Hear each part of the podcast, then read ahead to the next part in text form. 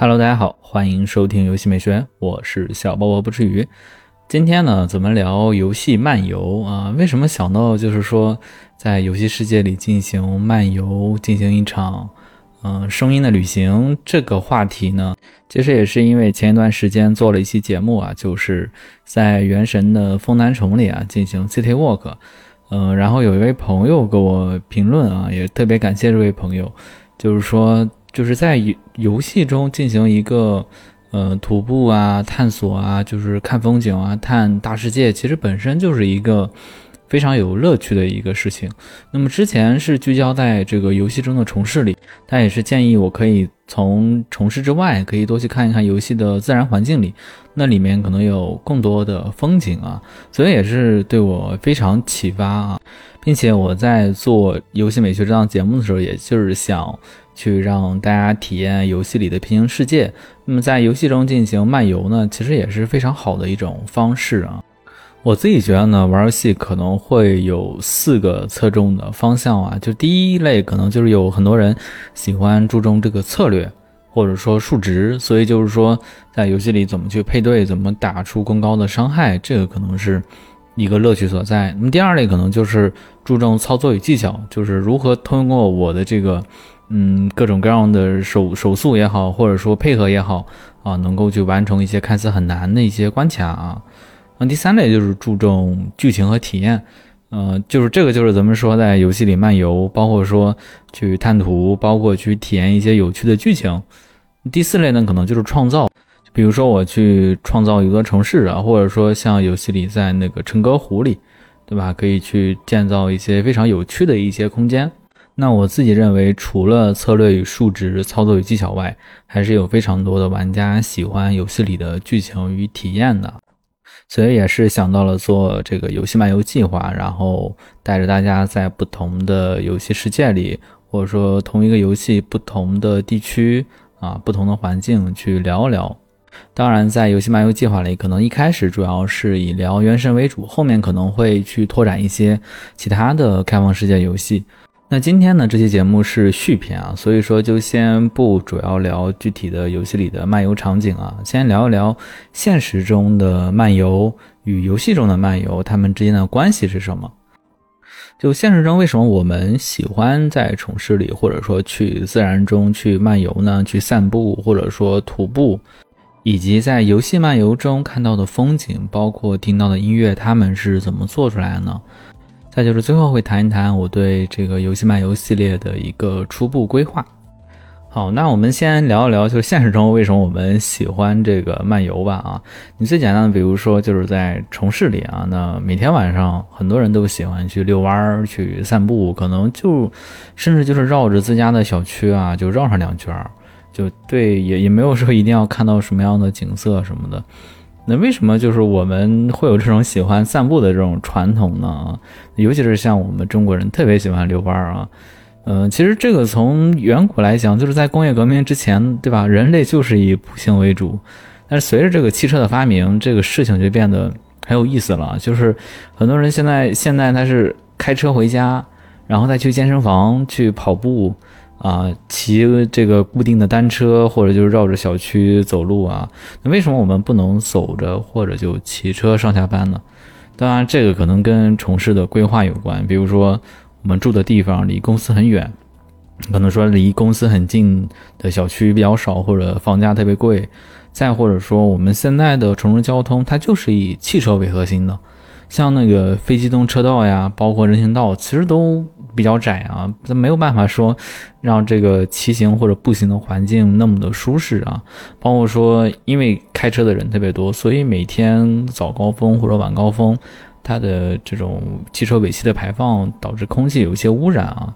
当然，甚至也可以说，就是开车就会，尤其是开一些豪车、好车啊，就是它是一种啊地位啊，或者说体面的一种体现啊。呃，但是呢，就是我们人类作为就是已经长达对吧接近万年的一个进化，我们现在的身体形态它天然就是喜欢散步的。你要是说我们一直都在开车对吧，开一天车对吧也贼累啊，或者说我们就一直躺在床上不动弹对吧，就四肢退化了，呃，所以说就是，就比如说像疫情呃，憋在家里的时候，那肯定就是一直坐着也特别难受，就是想有一个时刻，就是想出去走一走啊，动一动。当然，除了这些之外，那我们在呃，就是晚上遛弯的时候啊，散步的时候啊，从社交上，对吧？他可以跟这个身边人有一个非常深度的就聊天的一个时间与机会。那么从健康方面上讲，也对人的这个消化呀，包括这个体型的维持啊，都有很多的好处啊。你甚至说这个晚上去散步，这个还对城市的商业上的有很大的促进啊，那催生了很多城市的夜经济啊。呃，当然这个遛弯溜达，那包装一点，那高级一点儿，就是这个 city walk 啊，那就是沿着一些有主题的路线去散步啊。那么其实这种散步呢，它。看似啊，就是只是一个普通的走路啊，但其实，嗯，假如说我们带有一定的嗯这种规划啊，那么可能说在这个过程中留意一些这个平时可能没有去看的细节，可能就能体会到这个城市的一些文化与风貌啊，风土人情。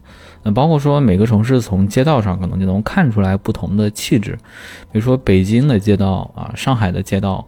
苏州的街道，那可能这三者就是都不一样，就会产生不同的气氛。当然，这个可能也看这个街道位于城市的哪个片区啊。要是它都是在那种什么 CBD，那那可能长得可能都一样啊。但如果说它位于老城区，那么可能就能看出很大的一个区别啊。嗯，所以说就是每一个街道，它包括它的这种宽度啊，就它的尺度的这些背后啊。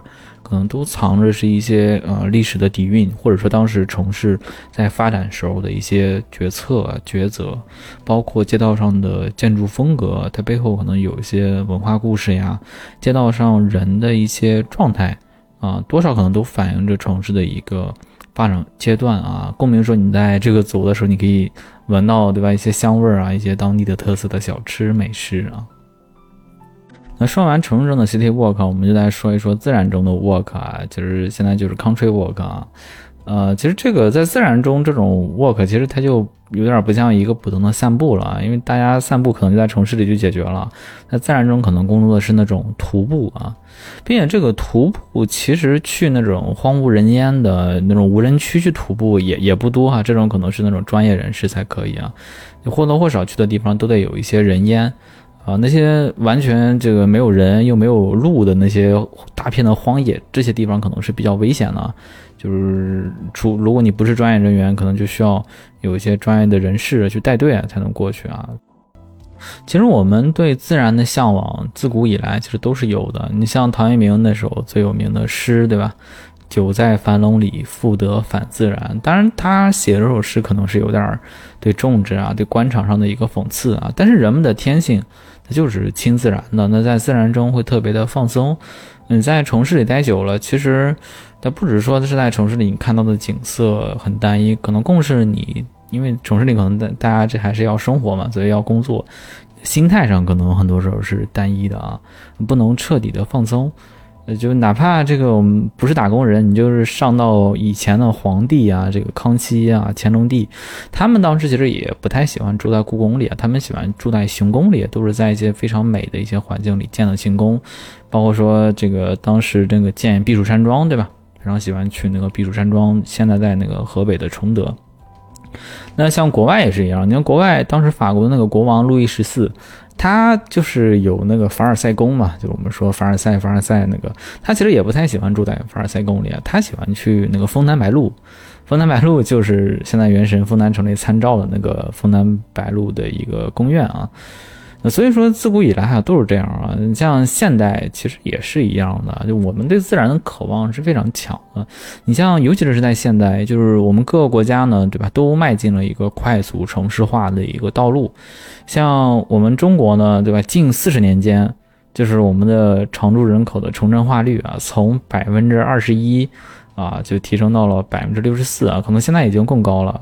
呃，最新的数据的话，所以说就是在这四十年，这个城市化，对吧？是原原先最早的三倍啊。所以说，这个时候城市里的楼，对吧，变得越来越高啊，路也越来越宽，当然我们的生活也变得越来越便利。那随之而来，可能压力也越来越大。嗯，包括这个很多人讲这个，因为现实中压力特别大嘛，所以就沉浸在。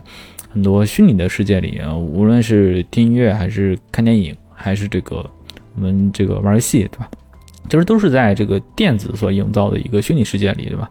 也可以说它是一个虚拟的平行世界，但是一直在这个虚拟的世界里，其实太久了也会累的啊。你就像那个电影那个《头号玩家》那样，对吧？就是最终还是人们还是要这个出来的，对吧？要这个不能一直在这个虚拟的世界里啊，哪怕它那么的真实，除非说我觉得可能有一天，就像那个《黑客帝国》那样。黑客帝国那个电影里，它不有那个什么脑机接口吗？就你接上就感觉这个，就直接进入到一个新的世界里一样。嗯，那个马斯克对吧？他也是在搞这个脑机接口啊。但是这个真能搞到黑客帝国那种地步，还不知道是何年何月了啊！啊，总之呢，至少对于现在来说啊，就是还没有那种技术，所以大家这种亲自然性还是非常强的，也特别渴望的。其实也是人类天生的啊。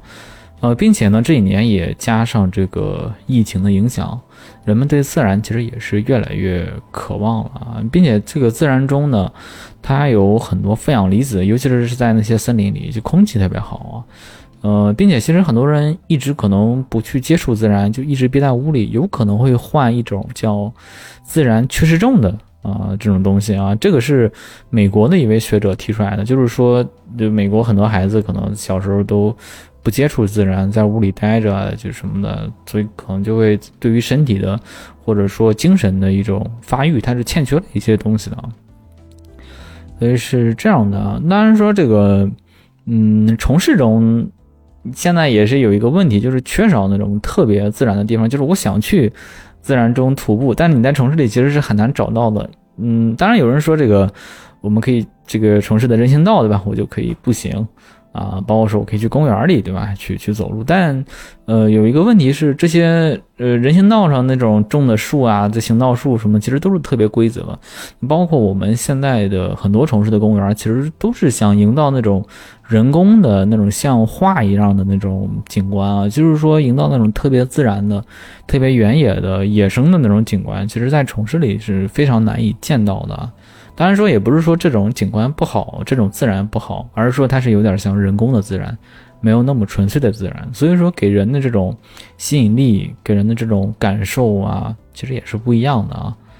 嗯，当然说这个，嗯，这种吸引力其实有的时候呢，也可以通过一些特殊的方式，比如说像游戏，比如说之前那个宝可梦 Go 那个游戏，比如当年特别火嘛，所以促进了很多人就是在城市中这个逛呀，包括逛了一些很多公园啊，其实这个也挺好的。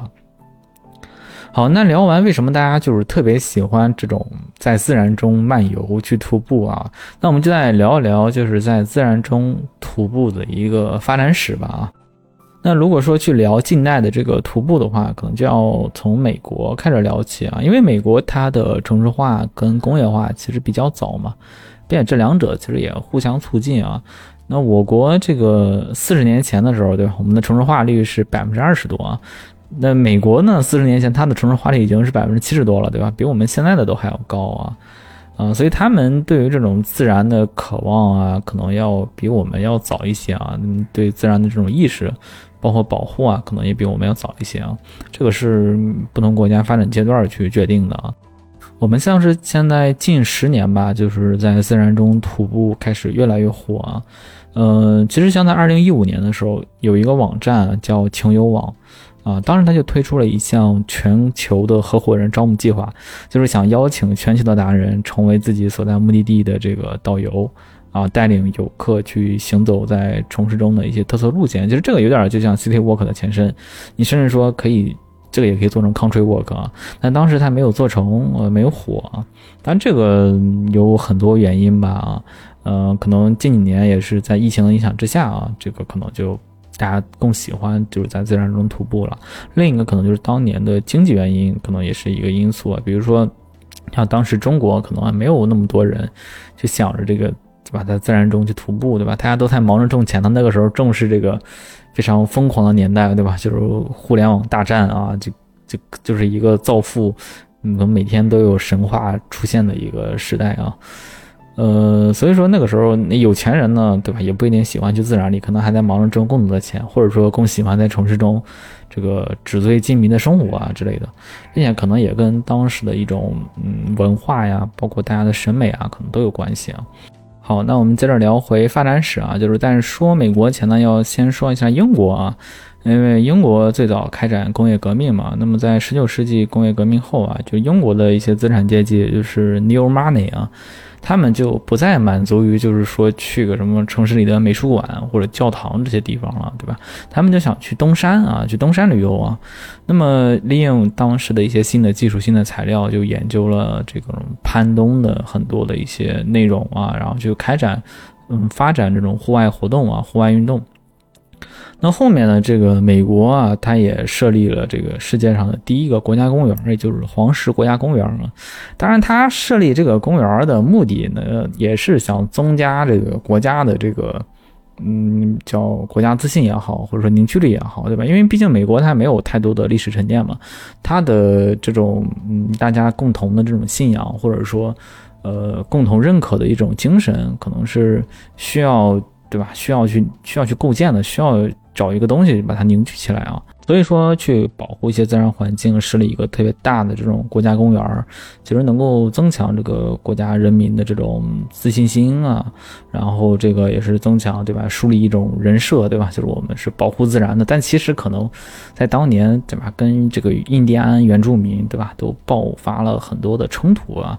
当然，现在可能在历史上这个。很多东西可能都是被掩盖住了，谁也不知道当年，对吧？设立的过程中真实的事情发生了什么。嗯，那我们不说这些了，然后我们还是说这个，说回来，这个黄石国家公园，黄石国家公园它就是为了保护当时的这个野生动物、自然资源啊，包括说这个的一些特别呃壮丽的一些景色啊。那黄石国家公园最大的特点呢，就是面积特别大，有多大呢？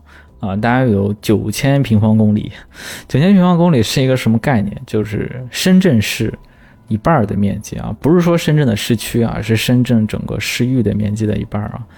呃，包括这个公园里啊，里边有一千多公里的徒步路径啊，一千多公里是什么概念？就是开车的话，对吧？可能都要开一天的感觉啊。呃，那后面呢，这个。这个黄石国家公园之后啊，后面很多国家也都设立了国家公园。这国家公园里可能也有很多原住民啊，但相对来说人还是比较少的啊。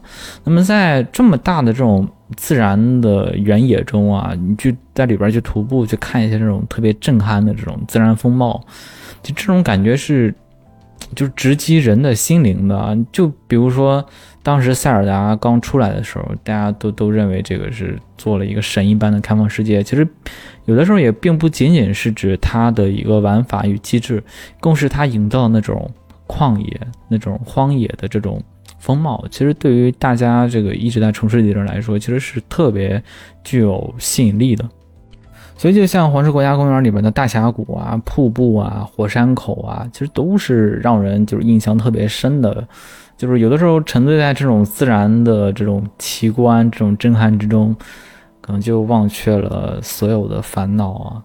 呃，那像我们中国呢，近几年也设立了很多的国家公园啊。后面咱们会详细去聊都有哪些国家公园，包括在设立的过程中可能会遇到的一些问题啊。那我们还是接着聊西方啊。然后后面呢，就是一战、二战，在战争之后呢，大约二十世纪五六十年代的时候，对吧？那这个国家也开始战后重建啊，那这个时候就有非常多的机会，不像我们今天可能说已经到了一个内卷的阶段，那个时候可能就是遍地都是机会，对吧？经济啊快速提升，城市化也在飞速的去提升啊。但是当时这个美国很快又被重新卷入了这个冷战啊，就跟苏联之间，嗯，随之而来呢，就是有那个麦卡锡主义的这种政治高压的政策，所以意识形态当时是处于一个非常严格的一种控制之中的。那像前一阵那个电影《奥本海默》，对吧？里边也提到他被这个控诉，控诉他是这个也是麦卡锡主义的一种体现啊。那么在高压之下，就每个人就是过着一种，对吧？有点害怕，对吧？就就就不太敢做一些事情的那种生活，个人的自由他是被受到威胁的，个人的权利可能也是被践踏的啊。那么在发展过程中呢，这个五十年代有一群诗人作家，他们被称为垮掉的一代啊。最早这个是由一个作家叫杰克·凯鲁亚克提出的啊。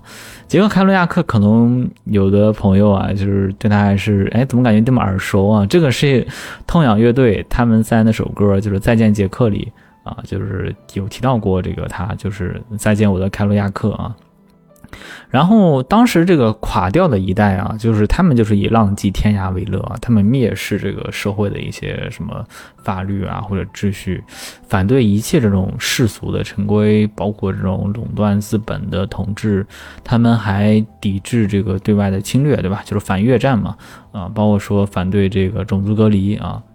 那么凯罗亚克这个人呢，他在一九五七年的时候啊，出本了一本书啊，这本书叫《在路上》。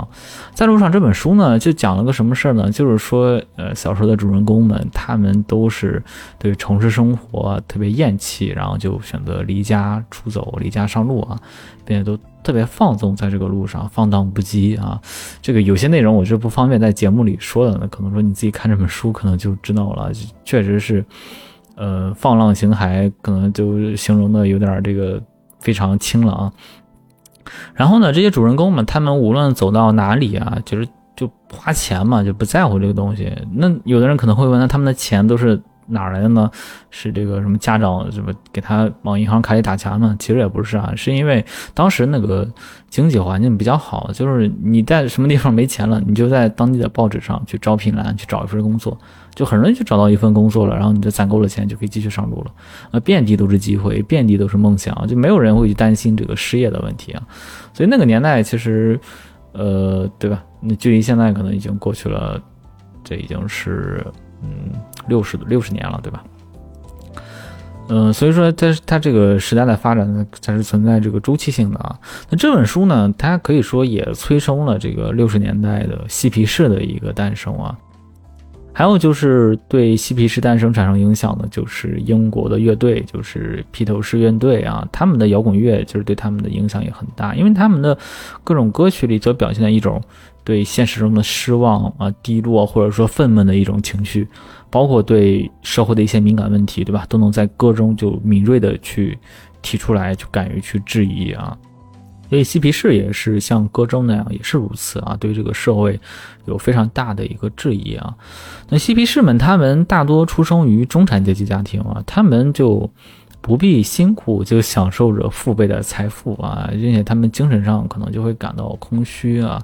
这个可能跟今天这个我们的很多年轻人是不一样的啊，然后他们发现自己这个陷入了这种哎物质世界和钢铁城市的牢笼之中啊，就是觉得这个现实对吧没意思啊，然后就开始对这种哎这种高级的这种精神世界的生活啊特别渴求，所以他们总想干点什么，想证明自己，所以他们反对战争，拥抱自由啊，尊重环境。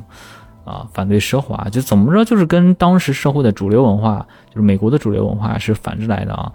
然后他们特别崇尚以这种简单朴素的徒步的方式啊，就是回归自然，啊，体验这种身体能量的一个释放啊。所以这种文化到今天也影响很深远啊，也推动了徒步在世界范围的发展。我以前呢，就是如果说看到什么。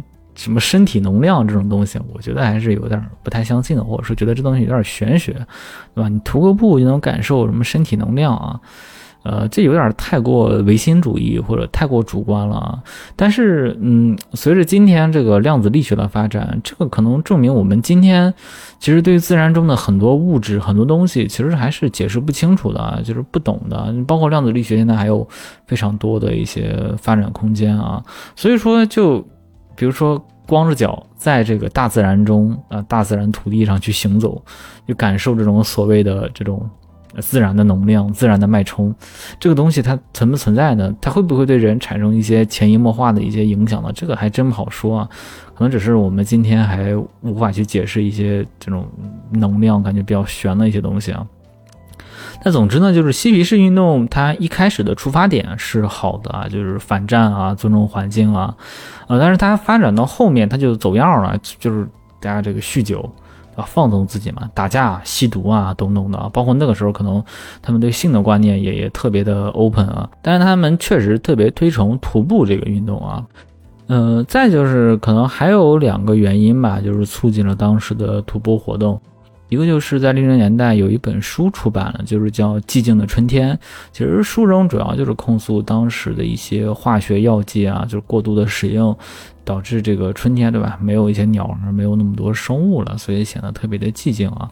所以就这本书一出版，掀起了特别大的轰动啊。像那个《三体》里。就是说，这个叶文洁他被迫害，被那个就是那个叫记者吧迫害，也是《寂静的春天》这本书，对吧？因为当时他看了这个禁书啊。然后另一个就是，我觉得跟西方它的一个文明是相关的，就是西方很多都是海洋性文明嘛，他们不停的去迁徙，包括特别侧重这个探险，包括这个个人主义，所以他们这个孩子从小到大的一个生长环境就是这种教育，就是你不要太过害怕这个不确定性啊，你这个面对一些特别野的环境，对吧？你要勇敢一点，对吧？嗯，所以这个可能是一个原因。那么。这个跟我们这个传统的一种文化农耕文明可能还是不太一样的，所以这个可能也是促使了这种嗯在自然中徒步的这么一个活动啊。那提到这个年代，还有一个国家不得不提一下，就是尼泊尔。尼泊尔它在紧挨着我国的西南侧啊，呃，也就是在喜马拉雅山脉那一块儿啊。它这个尼泊尔当时是说嬉皮士青年们的旅游胜地啊，呃，高山之国尼泊尔啊，就是尼泊尔它拥有世界上最高的十座山峰中的八座啊，所以它可以说是徒步爱好者的一个天堂。并那个时候，这个尼泊尔的大麻还是合法的啊，所以说当时很多嬉皮士都认为尼泊尔就是圣地啊。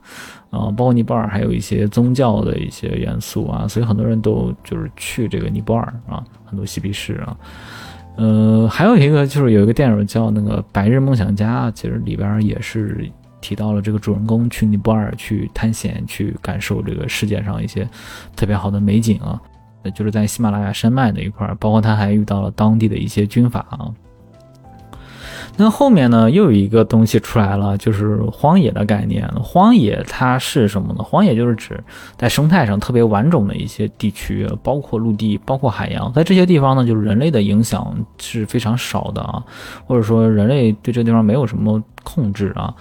那么在一九六四年呢，就是美国国会它就通过了荒野法，就这个是在全球范围内首次以国家立法的形式啊，就重认荒野，并且要保护荒野。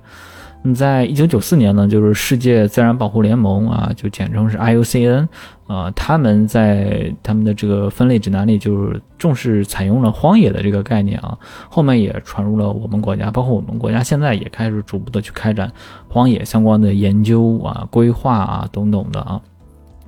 呃，但是可以注意到，在当年那个年代，就是比如一九六四年、一九九四年那个时候，我们国家还在以这个经济的发展为中心，对吧？所以说，肯定对于这个什么徒步啊什么的，肯定就是没有太多人去关注啊，大家的重心也不是在这个地方上啊。嗯，所以那个时候就是像一些没有这个。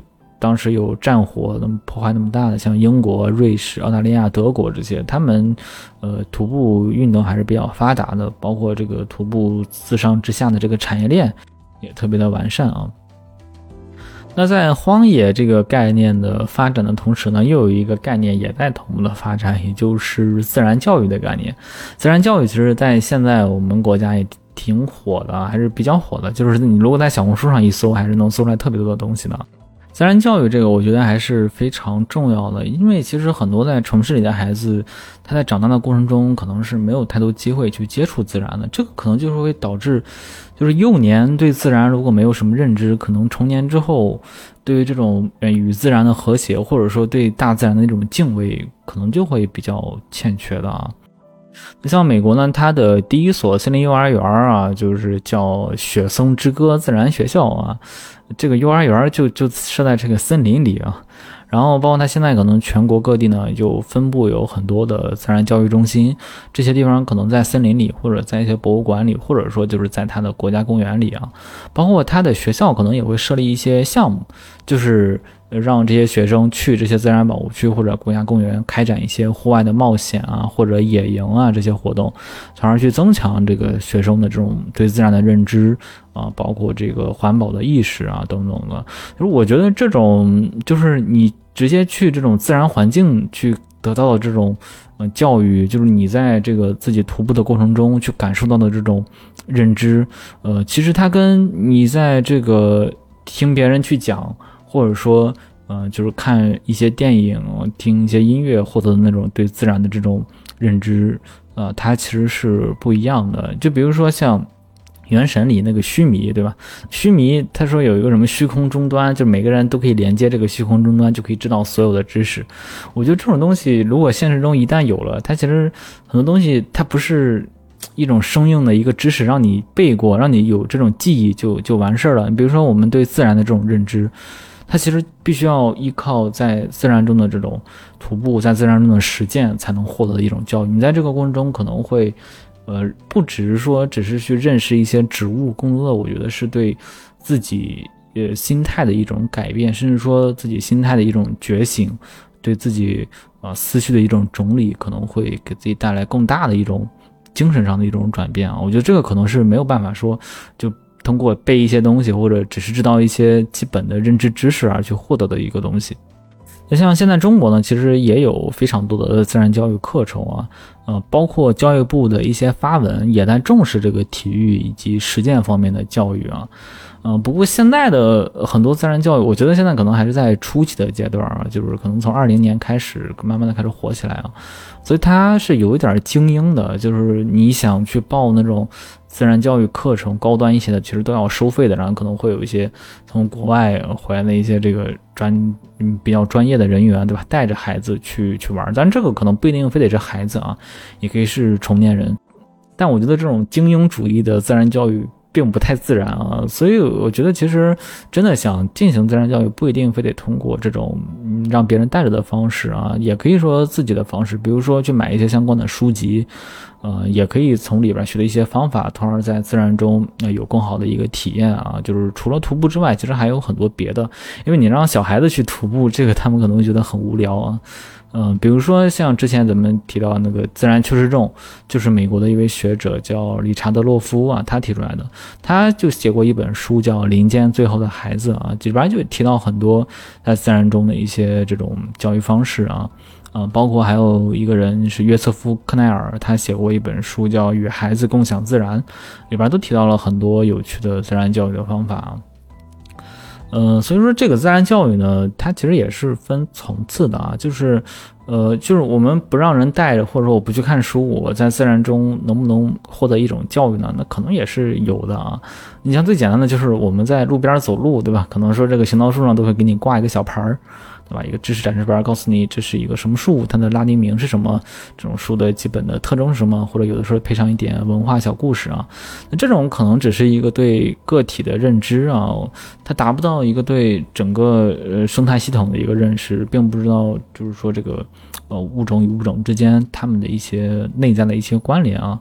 嗯，所以这种可能就是说，要通过一些有人在你旁边去讲解，或者说通过一些更好的去展示方式、更直观的例子去展示这种生态系统，啊，这种可能会更好一些。包括说我直接在自然中去体验，比如，比如说我有一个有主题性的这种在森林中的徒步，沿着一些特定的路线，可能就能感受到一些不同的东西，啊，甚至说我们在这个过程中之后，其实对自然的这种保护意识，它就会自然而然去产生了啊。嗯，其实我对这个是有非常多的呃感想的或者想法的，因为我自己是一个山东人啊。那山东这个其实就特别卷啊，就是他从小到大就上课啊，对吧？就学习啊，这个以这个高考为核心啊，所以很多这个你像体育课、美术课啊，包括说一些本来应该这个。这个周末，对吧？应该去一些自然环境里去，去这个去游玩的一些时间，对吧？很有可能就没有了。再加上那个时候还贪玩，对吧？可能就是也不太想着去自然中，对吧？所以说就想着去，对吧？打两把游戏啊，嗯，所以可能就对自然就缺乏一些想法啊。所以就是在高中，包括初中，可能对自然就是缺席的。那反而说，像小学的时候，可能还有很多机会跟小伙伴儿一起这个出去去疯去玩啊，当然有的时候也比较危险啊。嗯，我记得当时小学就看一本书啊，叫《鲁滨逊漂流记》，其实当时就特别羡慕鲁滨逊啊，不是说就是羡慕他一个人在岛上十几年，而是说，呃，羡慕他这种。就在一个地方可以探险，就是那种感觉会让我觉得，就是你不用考虑别的，对吧？就是考虑与自然中一个互动，其实是非常纯粹的一种体验啊。然后还有一个自然徒步的好处就是，嗯，它对身体有好处，对吧？可以增强体质啊。其实说到，其实这个自然徒步啊，就是我们中国的古代一直都有游山玩水的传统，啊，我们传统就是说。对自然就特别的尊崇，也喜欢在自然中去游历。这个比如说像天人合一，对吧？其实就是告诉我们大家要顺应自然，啊啊，像君子彼得，比如说我们去形容一些人这个好的品德的时候，对吧？总喜欢拿一些自然的要素加进去，比如说高山仰止，啊，智者乐山，仁者乐水，啊，就这种啊。再一个就是神仙思想，就是很多古代的隐士，对吧？山中归隐。或者说神仙的思想啊，求道啊，求长生啊，所以这个就是古人对山水就会特别的喜欢与热爱啊。如果说具体来看的话，有很多的例子啊，比如说像唐代，对吧？唐代的就有一位行者，对吧？就《西游记》嘛，玄奘西游，他就是一直在，呃，穿过了那么大的国土啊，就是在自然之中，对吧？徒步啊。呃，包括说我们上一期节目对吧，提到那个温迪和李白，那李白呢，咱们详细聊了他的生平，他的一路上对吧，就或者他的一生吧，都基本上都在路上。啊，呃，包括他当时写的那个《蜀道难》对吧，贺知章也特别喜欢的一首诗啊，那像宋代呢，苏东坡对吧，这不用说了，包括欧阳修他写的《醉翁亭记》。包括像那个王安石写的那个《游褒禅山记》啊，就里边有一句话，就是也是在课本里特别这个哈，应该是要求背诵的，就是那个“而视之其伟归怪，非常之观，常在于险远，而人之所罕至焉，故非有志者不能至也啊，对吧？那其实古代的这些士大夫也好，或者说就是不差钱的人，就是能够去。支撑他去旅行的人，对吧？他们都喜欢去游山玩水啊，去游历啊。当然，也有少数没有钱的人也是喜欢去游历的啊。比如说像明朝的徐霞客，他写下了六十万字的《徐霞客游记》嘛，他就是涉及到，就他去的地方涉及到今天大半个中国。他是幼年家境还是比较殷实的，但是他父亲就不愿意做官，然后后面徐霞客就是好像第一次。同事就没有中，后来父亲也不想让他做官，嗯，然后后来徐霞客十九岁的时候，他父亲去世了，然后他二十一岁的时候就选择了出游，啊，那他在五十四岁的时候去世，在三十多年的这种旅行考察中，他主要就是靠的是徒步。他连骑马去乘船都特别少，就背着自己的行李去赶路啊，并且他寻访的很多地方都是一些荒凉的、穷乡僻壤，或者说人迹罕至的一些边疆的地区。很多时候他可能都会遇到一些生命危险啊，就出生入死啊，呃，所以他真的是我觉得就是中国历史上的徒步第一人啊，特别厉害啊。那还有一个点就是要说到咱们的画啊，中国的山水画。就比如说宋代的郭熙的这个《临泉高致》，对吧？它里边就是写实加写意的手法，对吧？它表现出一种当时士大夫的一种心中的理想境界，就是渴望、可行、可游、可居。所以说，他们对于这种理想的山水，一定是要就是说，不只是对吧？可望可居，还要可行可游的啊。包括就像还有另一幅特别有名的画，宋代的《富春山居图》，对吧？都能体现出这种古人对山水的这种啊徒步的这种向往啊。虽然说有很多士大夫愿意去山水之中，或者说去徒步，但是我觉得它可能不是一个最主流的文化呀，啊，就是它可能是一个有的时候偶尔的一个选择啊。为什么呢？就是还是要说到中国，它古代其实是一个农耕文明嘛。那农耕文明其实它特别追求稳定性，包括也不太喜欢那么动的东西，还是相对来说比较偏向静的一些东西啊。所以说，像吟诗作赋、弹琴听戏。这种方式是当时的一种主流的文化生活。像徒步这种，对吧？有有点野、有点疯的那种，对吧？不太像是主流啊。那除了一些这个有钱人或者士大夫偶尔去游山玩水之外，还有可能就是一些僧人、一些道士，他们可能对徒步反而是更多的啊。呃，不像这个西方的这种探险文化，这是文化上的一些差异啊。那聊完中国的古代，我们再聊一聊中国的现代，也就是中国零零年代啊，就是改革开放之后啊，那个时候就是中国的背包客一个迅速崛起的一个年代啊。呃，就国内也出现了这个第一个就十一黄金周嘛，那个时候就是说昆大丽啊，对吧？就是昆明、大理、丽江，对吧？诗与远方啊，包括那个时候还有驴友的这个概念也特别火啊。呃，像许巍的那首歌《蓝莲花》啊，没有什么能够阻挡啊你对自由的向往啊，所以就当时是大家对旅游啊、去远方啊、去徒步啊，其实还是特别火的啊。呃，包括当时可能很多一些青年旅店啊，对吧？青旅上都有一些书，就像咱们前面说的这个凯鲁亚克写的《在路上》啊。当然，凯鲁亚克其实可能都是在川藏线上很多背包客的一种精神领袖啊。那说到凯鲁亚克，还要再说到怎么说痛仰乐队，对吧？痛仰乐队当时就是在大理的一家酒吧里啊。啊，那杰克呢？他就是那首歌不是《再见杰克》吗？杰克是老板的这个酒吧老板的一条狗啊，他不小心吃了一个有毒的食物啊，就死了，应该是有老鼠药的食物啊。所以当时那个同样的这个主唱高虎，他还在看朋友送的一本书，也就是凯罗亚克的《在路上》，对吧？他所以后面创作的这首《再见杰克》，再见我的凯罗亚克，对吧？也是有点这种。被书中所引到那种文化呀，对吧？有所触动啊，并且还有一个就特别有名的一句话，就是“永远年轻啊，永远热泪盈眶”。这个经常很多摇滚乐里，对吧？就有这句话。其实这句话也是出自这个凯鲁亚克。那凯鲁亚克这个人，对吧？我们说他是美国的一个，对吧？二十世纪五十年代的一个人。呃，但他其实跟我们中国的唐朝一个人，也就是有莫名这种神奇的联动啊，甚至说，唐朝的这个人呢，还促进了嬉皮士的一个诞生啊。这个就是说到一九五八年的时候，凯鲁亚克的第二本啊长篇自传型小说，就是《达摩流浪者》，下面这个扉页的题词就是写着献给寒山子，书里呢也出现了很多寒山子的诗啊。这个寒山子何许人也啊？寒山子是唐朝的人啊，他年少的时候家境很富裕，像是一个吃穿不愁的富二代啊。但是他成年后时运不济，并且也挡在仕途之外。据说是因为这个人长得比较丑啊，所以就不让他去做官啊。嗯，后面随着他父母的离世、兄长的责难，包括他妻子的离去，寒山呢，他最终就是在三十多岁的时候啊，放弃了一切，他独自的步行啊，一千五百多公里。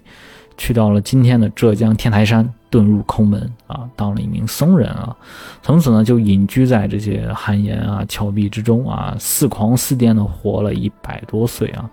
他的形象肯定就不是那种风流倜傥的、温文儒雅的那种士大夫文人形象了。在史书记载中，寒山他的容貌特别这种憔悴啊，并且总是戴着桦树皮做的帽子，衣衫褴褛啊。拖着木屐啊，嬉戏于山林之间，行为举止怪诞啊，是为贫人疯狂之事啊。所以这个就跟这种美国当时垮掉的一代，以及这个嬉皮士他们所追崇的这种这种质疑主流文化，包括说这个就是要放放荡，这个去打破一些规则，打破一些限制，这种在外道上还是非常像的。嗯，当然，我觉得寒山子他自身的内在跟嬉皮士的这种内核还是有很大的差异的啊。当然，外表上可能是看起来很像啊。呃，至于说这个寒山子的诗的话，这也是非常这个率性而为的啊。呃，在这个上千年的风霜之后啊，寒山的诗呢，到现在留下有三百多首啊。他的诗呢，就有一种禅意嘛，包括特别的直白，当时也被胡适认为是这个特别白话文。就白话诗那种感觉啊，呃，然后他就幻化成神秘的东方力量啊，从中国到了日本，再漂洋过海到了美国啊，就在二十世纪，美国掀起了一个寒山热啊，就甚至说寒山要比李白这些大诗人诗仙啊还要火啊，所以这个也挺有意思的啊，就是徒步，所以说就是在我国还是有非常深远的这个文化的啊。那就是在我国现在呢，其实也有非常多的户外俱乐部啊、登山协会啊等等，甚至说一些景区也会举办一些徒步大会啊。但是我觉得这个这种可能跟这种少数几个人去徒步的感觉可能也不太一样啊。就这种徒步大会的话，再就是呢，中国的国家公园啊，咱们必须要聊中国的国家公园，因为它是真的特别适合这个。徒步的去看风景的一个地方啊，那么在我国呢，就是在二零一三年的时候就首次提出了要建立这个国家公园的体制啊，在一五年之后也陆续的开展这个很多试点，最终到二零年呢，就是试点评估结束啊，就验收，然后就正式成立一批国家公园啊。其实，在这个过程中，它肯定是非常曲折的，不是说这国家公园我想建就能建的啊。你像比如说，我们国家一八年组建了自然资源部。包括加挂国家公园管理局牌子的国家林草局啊，所以这个时候国家公园才有了非常明确的管理部分。那之前的话呢，如果说没有相应的呃部门这种高等级的部门去办这个事儿，那想真的建立起来这么大体量的国家公园，这难度肯定是非常大的啊。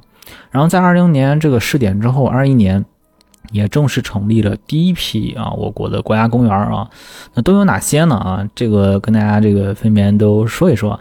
呃，首先就是青海的三江源国家公园，那个既然它的名字叫三江源嘛，所以它就是长江、黄河、澜沧江三大水系的发源地，这个真的是地位非常高啊。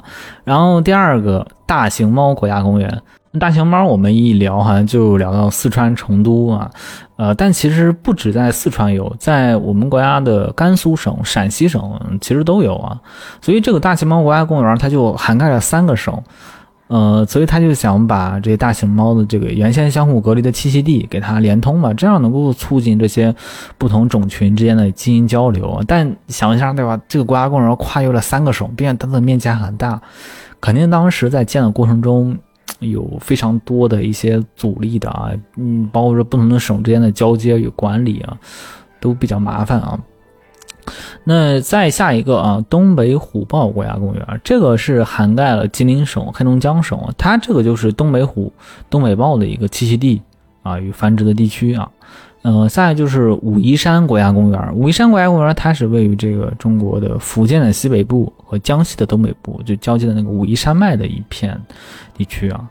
它还是联合国呃教科文组织认定的世界遗，就是文化遗产和自然遗产啊。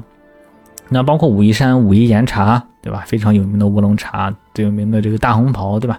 都是大家耳熟能详的啊。那。第五个啊，第五个国家公园叫热带雨林国家公园，它位于海南啊，它就是有非常典型的这种热带雨林的生态系统啊。那么总共这五个国家公园加起来面积保护面积有多大呢？二十三万平方公里，这是什么概念呢？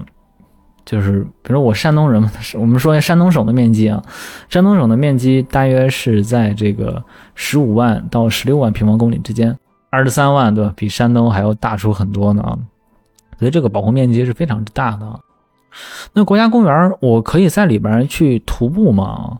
嗯，那这个肯定是可以的。但是呢，你必须要注意这个规定啊，因为国家公园这么大，也不是说所有地方都能让人就是说对吧随意进去的，因为有些地方就是要着重保护的。那在一些这种不是保护的核心区域，那大概都是对吧？你可以在里边去徒步的，那也要注意这个。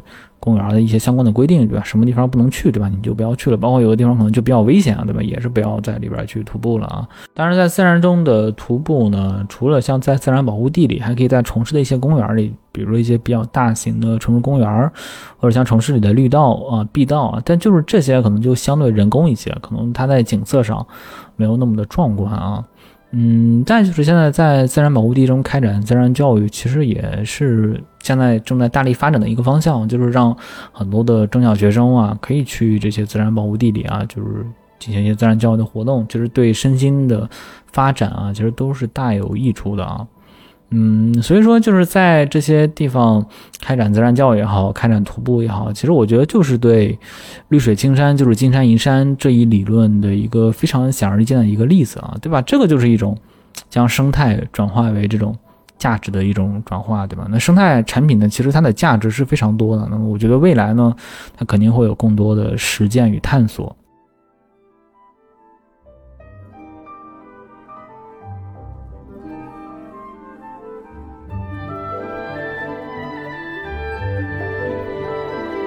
那我们花了很多时间去聊了现实中，就是漫游在自然中或者城市中的一些发展故事啊。那我们下面就聊一聊在游戏中这个漫游啊。嗯，那为什么就是很多人，包括我，就是喜欢在游戏中漫游呢？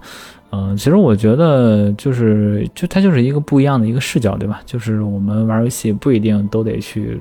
找数值，对吧？嗯，把自己搞得特别累，或者说我一定要磨练什么技巧，对吧？我就是想放松一下，对吧？就是让自己休闲一下，不要不想太累啊。就是听着一些特别棒的音乐，然后去享受一些美景啊，然后感受一些小故事啊。嗯，再一个就是我觉得可能因为在现实中，在现在大家的这个时间啊，其实都非常紧张啊，然后没有太多的时间去跑到这些。特别自然的地方，对吧？进行，你或者说周末，那周末可能有的时候也有事情，对吧？也不一定有时间。那长假的时候，可能外面人有很多啊，就在时间上可能是一个因素，对吧？然后再来就是在空间上，对吧？可能我离着那些特别自然的地方，其实距离是比较远的。那可能我又觉得楼下的这些小公园，可能又这种景色又就看惯了，对吧？可能就想在游戏里看一些更棒的一些。自然的景色啊，或者说城市的景色啊。再一个就是在游戏中可以有很多的视角，就是我们现实中我们受制于人的这个高度，对吧？你只能以人的视点去看。但游戏中，你有很多视点，比如在高空中的视点，对吧？你可以去飞翔，去看到一些平时看不到的景色啊。啊，这是一个很重要的一个点，我觉得啊。那另一个就是说，其实设计师，嗯，在设计这些游戏的时候呢，他们也会去考虑这种。嗯，在这个城市里或者自然中的一个漫游，啊，你比如说像原神，对吧？它会在很多这个地方，对吧？你可能就有的时候偶然就到了一个地方，就发现一个宝箱，或者说发现有一个神童在那儿啊，那你就可以对吧？去收集它，对吧？这是给你的一个正向的反馈啊。那像塞尔达里，对吧？它也有那个像雅哈哈的那个设计，对吧？你有的时候也可以收集那些东西，对吧？也可以给你一些这个生命值上的一些反馈啊。嗯，包括你像在游戏中，你可以采集一些植物呀，包括矿产呀，包括甚至一些动物啊，等等的啊，啊，或者你可能会突然之间遇到一些小任务，临时性的小任务，对吧？这个其实都是设计师有意的一种设计，想让你在这个漫游的过程中，对吧，更有体验感一些啊。呃，但是我认为就是说，嗯，就是完全以数值为主的话，可能还是有点单一，就是说。我我在这漫游最核心的目的，也不是说一定要获得一个宝箱或者什么的，对吧？那这是一部分。我觉得可能说，嗯，比如说像动森里面，动森里面它就是有很多这个互帮互助的一些故事嘛。然后你可能会去了解这些人物的一些故事，或者他会给你一些这个。嗯，一些一些惊喜吧啊，就这个可能是跟人的、跟 NPC 中的一些情感的一些东西啊，就是它不是一个简单的一个资源，比如给你一些原石或者给你一些摩拉，给你一个什么装备啊，我觉得这些反而可能是更独特的啊，就是可能说我在呃漫游中可能遇到了一个人，我我可能后面也会再遇到他，我可能跟他会产生一些交互，了解他的故事啊之类的，可能这他在。有有一天，那么给我什么惊喜，我又遇到了他，对我觉得这可能会更有意思一些啊。好，那我们现在就是，如果说我就喜欢在游戏中漫游，我可以去选择哪些游戏呢？包括说，嗯，游戏中这些风景，他们都是怎么做出来的呢？呃，那首先就是说，哦，我们去想在游戏中漫游的一些大部分，其实都是那种开放世界游戏啊。呃，开放世界游戏就是相对来说，你可以在里边自由的去探索。呃，但是其实。现在其实很多这里边也会有一些比较强的一些线性任务，你也不是完全的自由，你可能是要完成一些任务，你才能到达下一个区域，或者说你不完成任务，你直接去可能会特别难。其实你像原神也是这样，就是。你如果想去这个，你一开始新手村对吧，在蒙德，你直接想去须弥，这个难度是非常大的，对吧？所以这种也不是完全的，包括像塞尔达也是这样，你一开始你都没有那个风之翼，对吧？没有那个滑翔伞啊，你直接想去，或者说你想去雪山，对吧？你根本就去不了，你必须要完成相应的任务才能过去啊。所以，呃，这个也是正常的，这个很多开放世界游戏也都会带有一点点的这种线性的这种要求啊。呃，那我认为就是说，在漫游的话，我们能看到的风景吧，大概就是在游戏中可以分成三类啊。那第一类就是说真实的风景真正的风景就是对吧？显卡杀手，比如说像《大表哥二》《荒野大镖客二》，对吧？这种游戏都特别的真实，或者像育碧的《刺客信条》系列，对吧？它它已经出过很多这个城市了，对吧？比如像雅典、埃及、巴黎、伦敦、佛罗伦萨，你都可以在它的游戏里去看到啊。呃，或者像 GTA 五啊，洛杉矶，呃，像那个看门狗二，这个旧金山啊，你像中国的这个。对吧？我们中国的网游《逆水寒》，对吧？也是以画质特别好而著称啊，啊，所以就是这些它营造的风景都是那种特别真实的那种风景啊，啊，这些都是以人为主。你甚至说你可以对吧？开车去看风景，比如说像《极限竞速：地平线五》啊，甚至你可以在飞机上看，比如说微软的模拟飞行，对吧？但这种风景，我觉得可能刚开始看是特别惊艳的，但是可能看久了其实会有点累啊，因为因为它特别真嘛，所以你就会。看起来它就有特别多的细节，因为你其实平时你，呃，看东西对吧？它就有非常多的细节。你要是一直都去看那么多的细节，啊，可能看久了眼睛会比较累啊。嗯，那另一种就是像那种偏艺术的风景，我觉得可能就不一样了。比如说，呃，像画风偏二次元的这种艺术类的这种风景，比如就像《原神》里啊，对吧？它的画风二次元这种就相对来说细节对吧，就不会那么的那么多啊，就不会那么真实，它就会有一种。呃，把这东西抽象一下。那么，像在《原神》里也可以看到非常多的非常棒的风景，甚至不同的区域有非常大的差异。你比如说像蒙德的国酒湖啊，里约的军营间啊，岛气的珊瑚宫，须弥的热带雨林，再到枫丹的水下世界，其实都特别绝美啊。甚至说还有一些就是你在任务里才能看到的一些特别棒的风景，就是特别的绚烂、特别的奇幻那种啊。所以这种它就。很多时候是在现实中你看不到的风景啊，其实，并且画风呢，可能看起来又没那么累，其实就蛮舒服的，还是啊。包括像塞尔达，对吧，也是这样啊。包括像《风之旅人》《光遇》，其实都是这种风格。那么还有一种风格，就是也是艺术的风景，平时看不到的，就现实中是看不到的。呃，但是它的画风是，呃，比较比较偏真实的那种感觉。比如像《艾尔登法环》，对吧？它的美术风格其实也是那种光怪陆离的，现实中根本不存在的那种场景啊。呃，那包括像《赛博朋克2077》里面的夜之城，对吧？就这种你在现实中其实找不到完全赛博朋克的城市啊，只是说像赛博朋克，所以它在现实中没有说那么多的参考，对吧？嗯，包括像那个《最终幻想十五》里的水都啊，阿尔提西啊，啊，或者像《巫师三》里的陶森特啊，《上古卷轴五》里的一些天际世界啊，甚至像《黑神话：悟空》，对吧？也是会营造一些神话世界啊。那么这些可能在现实中。可能有一点参考，但是现实中又不完全存在这些世界啊，因为他们的画风都是比较真实的，不是那么的二次元啊，啊，所以这个也是非常奇幻的一种艺术类的这种风景啊，嗯，然后再一个就是说，你在这些不同的这种画风吧，就有的人可能是喜欢这种偏城市的风景，有的人其实喜欢偏自然的风景，我觉得这个其实大家各有各的爱好嘛，这个都很正常啊，对吧？那那城市风景其实有人文气息更浓厚一些，包括有更多的一些人文的装饰啊。那么自然风景更多的是体现那种恢宏的那种气势啊，很多大气震撼的一些自然奇观啊那种。但是有一个东西可能是比较影响我们在探索在游戏中漫游的一个因素的，就是说关于地图的这个一个设定，就是它是箱庭地图还是无缝的地图，这个也是很多玩家可能会讨论的一个东西啊。就是无缝地图，就是说。呃，就是你在不同的区域去行走的时候，你感受不到这种切换。箱庭地图可能就是你从一个地方到另一个地方会有一个特别明显的一个载入时间啊。我粗浅的理解大概就是这样啊。但其实无缝地图它也它是如何让你感觉它好像是没有这种。过渡的呢，其实它是悄悄的做了一个过渡啊，就是它无缝地图其实本质也是由不同的区域去拼接而成的，区域区域之间往往它可能会存在一些高山或者河流或者森林去阻断你，让你只能沿着特定的道路去行走，这样你在走的过程中呢，它就可以偷偷的去加载。把另一个区域就容易形成这种无缝衔接的这种感觉啊！你像原神的大世界，它很多都是可以达到这个程度，但是说你像进入一些特殊的地方，或者地上或者地下，对吧？你还是需要一个箱庭这种载入啊。像星铁，对吧？那可能更主要就是箱庭的载入了啊。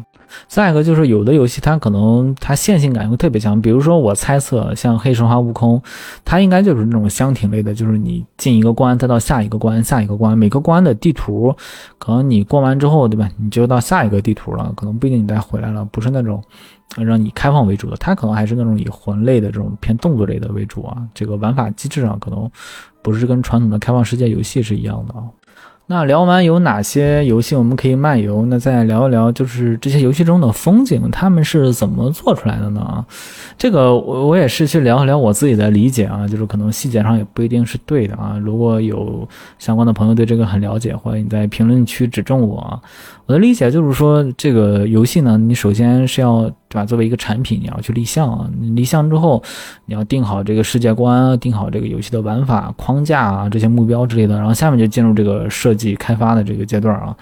那在现代，它其实游戏它已经变成一个生产线了，对吧？那么它可能首先由这个关卡的策划，或者说关卡设计师，呃，他们就是。定好这些玩法之类的啊，他们会给这个场景的人去提需求。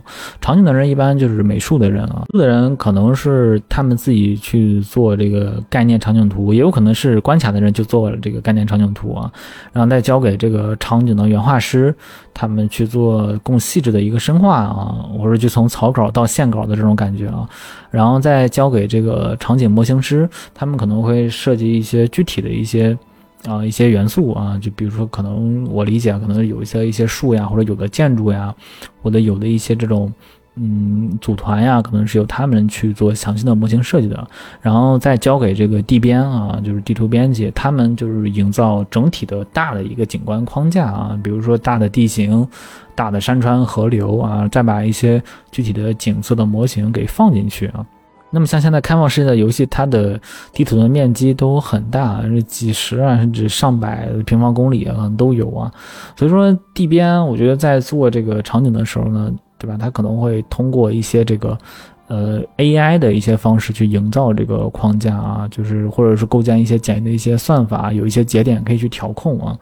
那这个其实是一个偏理性的，就是他从技术上如何把这个风景给做出来的。那么其实他在做风景的这些，呃，概念的来源或者现实的参考，其实很大程度上它是取决于这个策划的人，对吧？他是有什么样的想法，对吧？然后再交给美术的人，他们去帮他实现这个想法，对吧？方向是由策划提，那想法这个实现的有多好，对吧？是由美术的人去负责去实践啊。还有一个职业，我在网上有看到叫游戏取景师啊，他们就是要到世界各地去挖掘一些跟游戏里相匹配的一些景色，因为可能现在，呃，在游戏中，尤其是我觉得那种三 A 大作吧，可能它是结合这个实景以及电脑的三 D 技术结合的那种方式去制作场景吧，或者说将现实景观那些东西作为这个贴图的纹理啊之类的，嗯，或者说有的东西是不是它就。直接就可以扫描出模型了，等等，这个我也不太清楚啊。呃，但是总之就是说，嗯，这个风景做的有多好，其实，呃，对游戏取景师也好，还是说对于策划也好，就是他们的审美能力，他们对于这个嗯城市的文化的挖掘，或者他们的想象力，其实是特别关键的。所以这些优秀的游戏设计师，他们对游戏风景的营造，尤其是那种奇幻的、特别棒的一些风景的营造，是，呃，有着非常大的、起着非常重要的作用啊。那另一个就是游戏音乐，你像《原神》里，对吧？就像当时陈志毅在做的时候，呃，白天、黄昏和夜晚可能是同一首音乐，但是它会产生一个变奏，就会让人觉得它非常统一，但是又有一些变化。其实。音乐嘛，就是你对这个游戏平行世界的第一感受啊，嗯，所以它必须要跟这个场景营造的氛围是相呼应的啊。所以这里边又可以讲的故事又可以很多啊，这个可以咱们以后啊有时间再去聊一聊这个东西啊。哦，比如说在原神里不同的城市啊，就是我们在玩的时候可能没有那么强的感知，但如果你现在去听的话。啊，你听一分钟的时间，你可能会感受到哎，不同的城市它的音乐风格其实差异非常大。那跟当时我们去做的一些任务或者这个城市的风貌啊，其实是非常贴近的。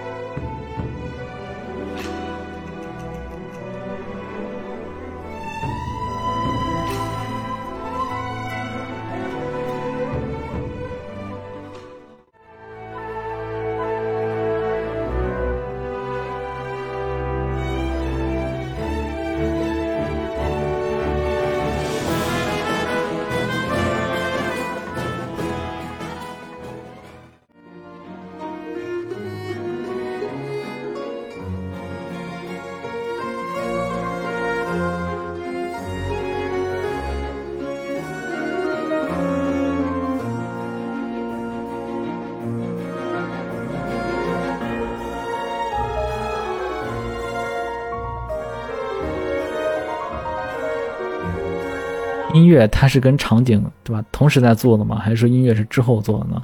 其实包括很多动漫电影，其实它都会面临这个问题：音乐是最后做一个填充，还是说它在一开始就跟这些策划的人对吧就想好啊？这个我觉得一个优秀的作品，可能很多时候音乐都是跟在前期就同步去做的，包括像诺兰。